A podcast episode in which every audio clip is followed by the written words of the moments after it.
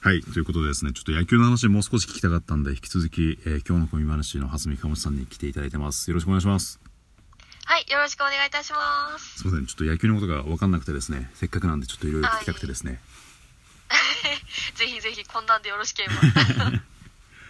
あと、えっと、さっきの打線に似た感じで、はい、あの、守備も、どういう人がどこについてるか、あるいは、ああ、この人ここに置くんだ、みたいな、その楽しみ方が分かんないんですよ。うんうんうんうん。で、なるほど。はい、例えば肩が強い人だったらどこに置くとか、うんうんうん。いや、それよりもあれか。ファーストってどんな人置くんですかファーストはう、ん。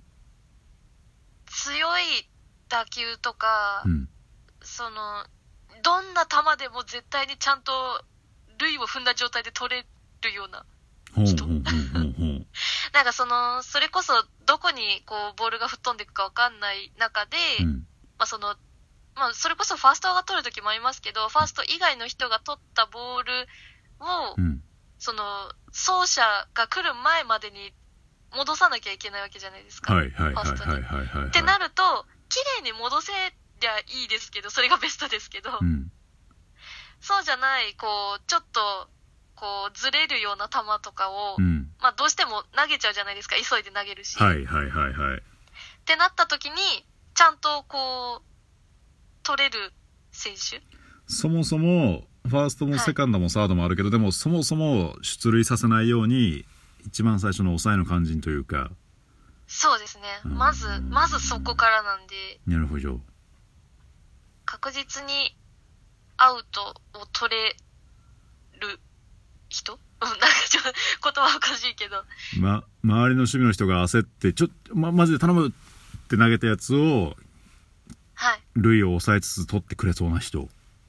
そうですね。必ず速い球が飛んでくる確率が高いところなんで、なるほど。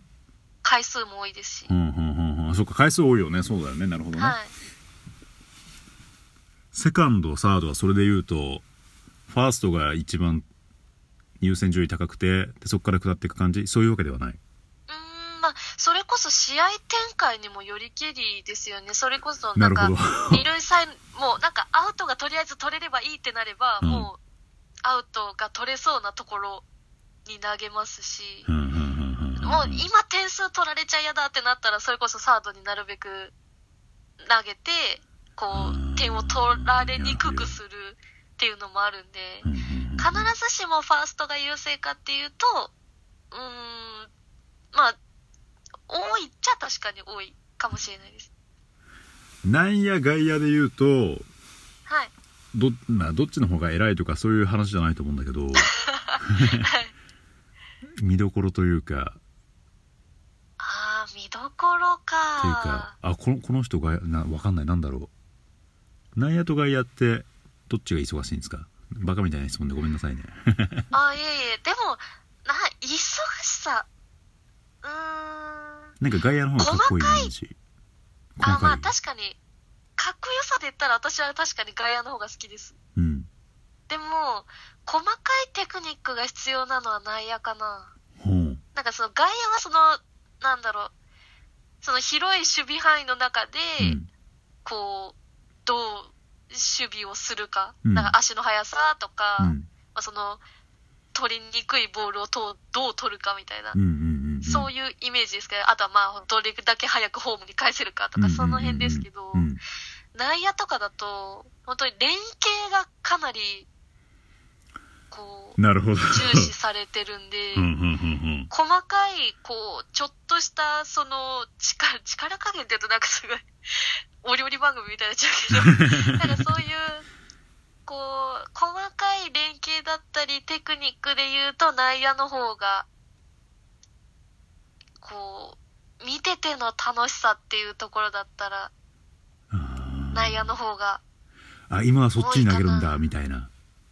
そうですね、本当に、まあ、人が多いし、まあ、塁塁が近いからっていうのもありますけど、うんそう、連携みたいのがすごい見られたりするんで、ほー外野だとダイナミックさで、うん内野だとそのテクニカルさみたいなほうなるほど感じなんで、うんうんうんどっちが、どっちがいいって言われるとすごい困る。その内野の連携で言うと、 はい。なんだろう、例えばさっき話した、えっと、いや、今一塁でしょ、みたいな。いや、今投げとく、今三塁に投げとくべきでしょ、みたいな。はい。こういうのって、例えば、えっと、10人が見てたら10人がほぼ同じことを思うものなんですかそれとも本当に10人と色で考え方は全然違う。多分、統一させるために、うんうんうんみんなで、なんかそのアイコンタクトだったりとか、なるほど。多分を取ってると思います。おそらく。旗から見たら全然もちろんわかんないですけど、うんうんうんうんそれこそそれが伝わっちゃうと相手にも伝わっちゃうんで、うん。まあでも大体試合の流れでいや今はそこだろうみたいなもうその通例みたいのがありつつ、うん。まあでも、そのチームでの作戦で、次どういうのが来たらそこな、そこ、何、優先して投げてね、みたいな、そういうのはうんうんうんうん、多分取ってるとは思います。これ、例えば逆に、はい。球団というかその監督プロ野球の選手がやってるのと貨物さんが換算した時にいやそれそれぎゃ違うでしょみたいなもあったりします、貨物さんが見てあありますありますああるんだあります。なんでそんなことすんのみたいななん、なんでそんなことするの って、まあ、そこまでは思わないですけど、うんえ、でもなんで今そっちじゃなかったんだろう。あ、なんとかだからかな、みたいな、そういうのはあったりします。ほーもう全然わかんないで もそこそこまで見えてくるとまた面白いんだろうねそうですね、多分そこまで見えるとまた別の楽しみ方があったりすると思うんで、うんうんうんうんうんうんうんまあでも分かんなくても全然問題ないっちゃ問題ないっていうか、私はそういう楽しみ方をしちゃう側の人なんで、うんうんうんうんうんうん見ちゃいますけどでそのもちろん優勝したら嬉しいわけなんですけれど はい、ゴールはやっぱり優勝を目指してはい。まあ、そうですね。毎シーズン見ていく感じですかまあそれそうですよねそうですね、まあ、ううんうんうんん、そうかな。はい。一回セ・パで優勝したら上位2チーム、 3チームです。 3チームはい。で、2位、3位で戦って、はいそれで勝った方が1位と戦って、はいで、その、どっちか勝ったチームが今度セパの1位として戦うみたいな。頂上決戦というかあ、そうです、そうです。なるほどそれぞれなんて言うんですか最初のまあ普通のやつは普通のやつというか、はい一番最初の123位を決めるやつははい。そのままセ・リーグ普パ・通リにーグそうですね、なんかリーグ戦を争ってるって感じ。で、リーグ優勝を争ってるって感じ。で123位でそのセ・パごとで戦うのをなんて言うんですかは、えっ、と、クライマックスシリーズって言って、あーもうその、それがクライマックスシリーズなんだはいあはいそうですその123で戦うのがクライマックスでまあその1位を決めるっていうよりかは、うまんあそのセ・リーグの1位と戦う権利を奪い合いみたいうんなうんうんうんうんうんイメージですどっちかっていうとで最後がで最後が日本シリーズですああなるほどねはいそんなの教科書に書いてなかった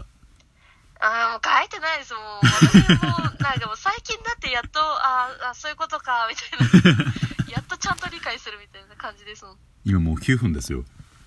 ああ びっくりびっくり。そうだこういうこういう教科書に書いてないいや知らないもんっていう話多いじゃないですか社会に出ると多いです。本当に多いです、本当に。これで言うと、えっと、まずこそ子供のあのいやらしい意味じゃなくて子供の作り方というか子供の育て方を学校で勉強すべきだと思うしはい。あとは税金がどうどういうふうにっていうかうん投資だな投資でどうやってお金を転がせばお金をこれそうですね。先にとりあえずね保険は入っといた方がいいんですよ絶 対うーん、保険もい、教わんないですもんね。ね本当に。でこういう多いっすよねなんでそれを多いです。教えてくれなかったんやみたいなね本当に確定申告とか。だからねそうそうそうそうそうそうそう本当に。というなんか硬い話をしてたら残りが2分かあとでもその野球の話に戻るとはいえーっと昔例えば教養って言われてた例えばクラシック音楽聴いてますとかオペラ見ますとか